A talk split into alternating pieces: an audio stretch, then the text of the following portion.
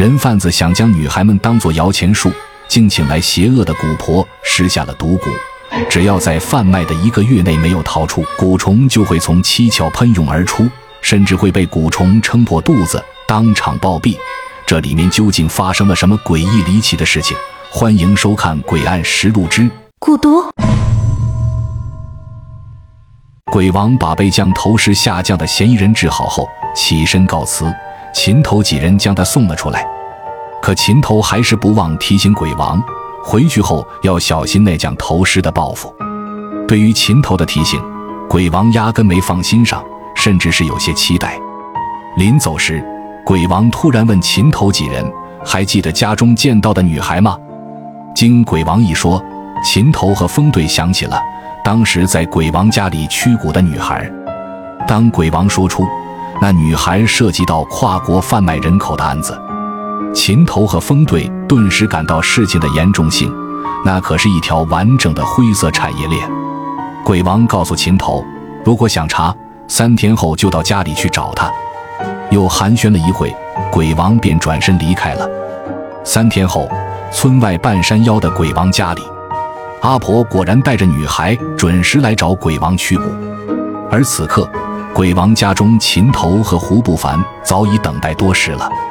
鬼王先是让女孩安心驱蛊，随后便要女孩说说自己的经历，也介绍了秦头和胡不凡的身份。可女孩听完鬼王的话，还是有些顾虑，毕竟人口贩卖集团的那些人是她不敢得罪的。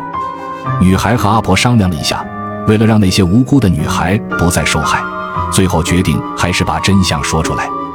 女孩缓了缓自己的情绪，慢慢说起了自己的身世和遭遇。原来。女孩和几个姐妹听信跨国媒婆的鬼话，被从自己的国家贩卖到了这里，还幻想着开始新的生活。他们在偷渡国境后与蛇头见了面，而蛇头则是带来了个长相可怕的老太太。那老太太将一些黑色药汁粘在一根银针上，随后刺进了女孩们的肚子。女孩们一开始并不在意，以为只是普通的身体检查，也不敢多问。可后来听到蛇头和老太太的交谈，女孩们才察觉这其中有些不对劲。想不到这个长相可怕的老太太，竟然是一个邪恶的蛊婆，而刚刚竟在他们身上种下了很恶毒的蛊。也就是在这个时候，女孩们才知道，这所谓跨国婚姻只不过是场骗局。蛇头胁迫他们，不管最后嫁到哪里，必须一个月内逃出，否则将会蛊毒发作，死得很惨。原来，蛇头和那蛊婆就是想利用这个方法，令女孩们一直受他们控制，被一次次的贩卖，成为永久的摇钱树。女孩们心里都胆颤心惊的，因为她们知道接下来面对的将是无尽的悲惨。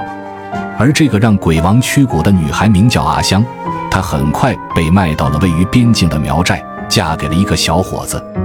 可她完全感受不到新婚的幸福。原本幻想的憧憬已然破灭，心中只有无尽的恐惧。可当掀起盖头的那一刻，他竟发现新郎并不是他预想中的老丑，又或者身有残疾，反而是个模样俊俏壮实的年轻人。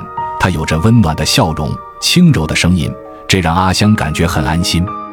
那个年轻人名叫竹山，几年前因为一场意外弄伤了人，坐了两年牢。出来后不好找老婆，才在媒婆的介绍下把阿香买了回来。竹山是个朴实肯吃苦的年轻人，对阿香也是十分体贴，这让童年悲惨的阿香顿时感到从未有过的幸福和踏实。阿香十分珍惜这段婚姻，这让她感觉很幸福。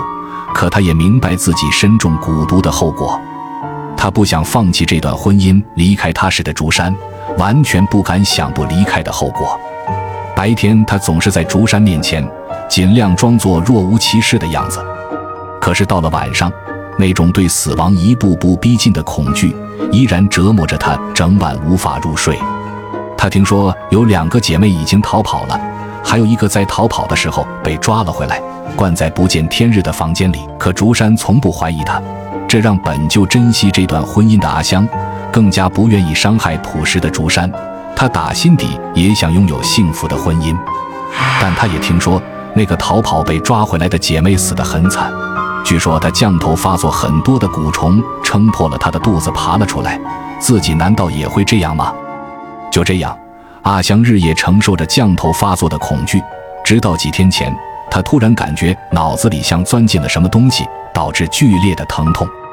阿香知道，他日夜恐惧的那一刻终于到了，他最终还是强忍着疼痛，跟婆婆坦白了真相，随后便失去了知觉。老太太是苗寨里土生土长的老人，自然明白这其中发生了什么事，便带着阿香找到了鬼王。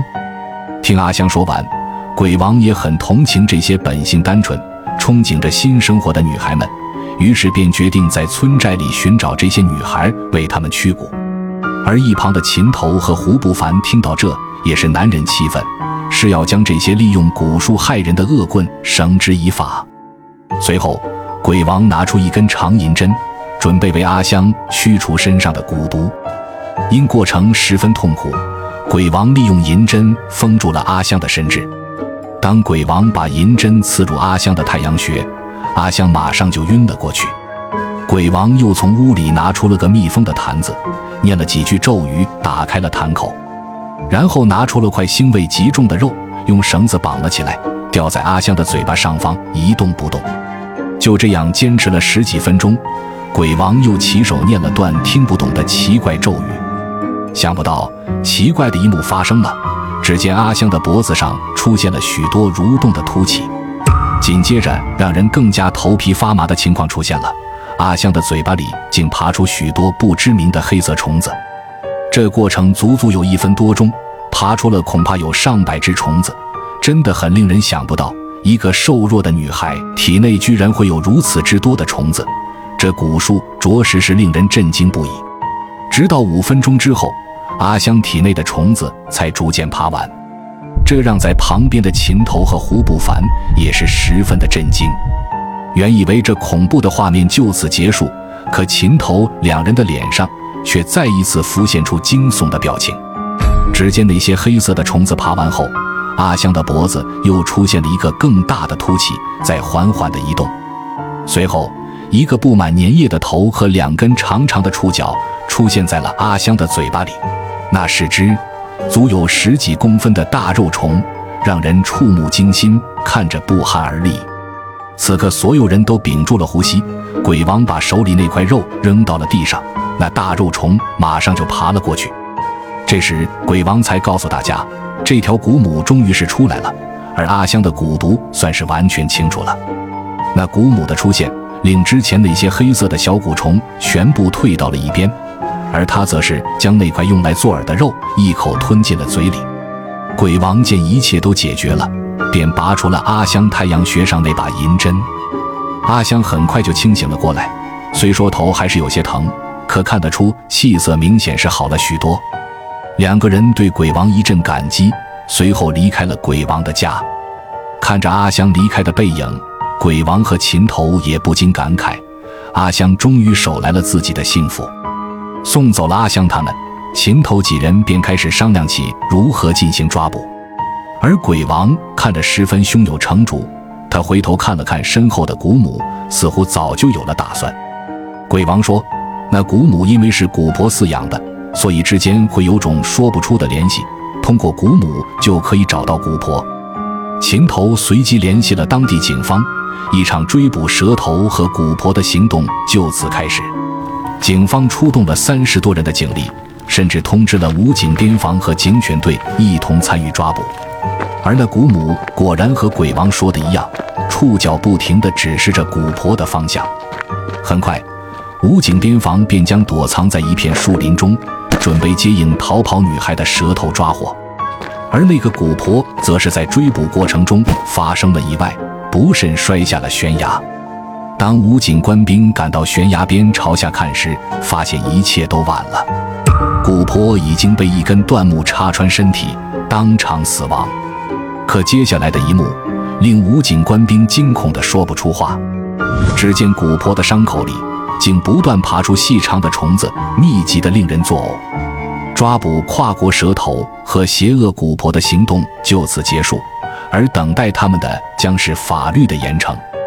就在这时，鬼王耳朵上戴着的金环突然发出了嗡嗡的声音。鬼王听到后，顿时脸色大变，转头看向身后的林子，原来是有人进了鬼王的家。鬼王明白，肯定是那将头尸的报复开始了，因为鬼王的家从没有人敢在晚上进去，所以能进鬼王家的必然不是等闲之辈。一场法师间的斗法即将拉开帷幕。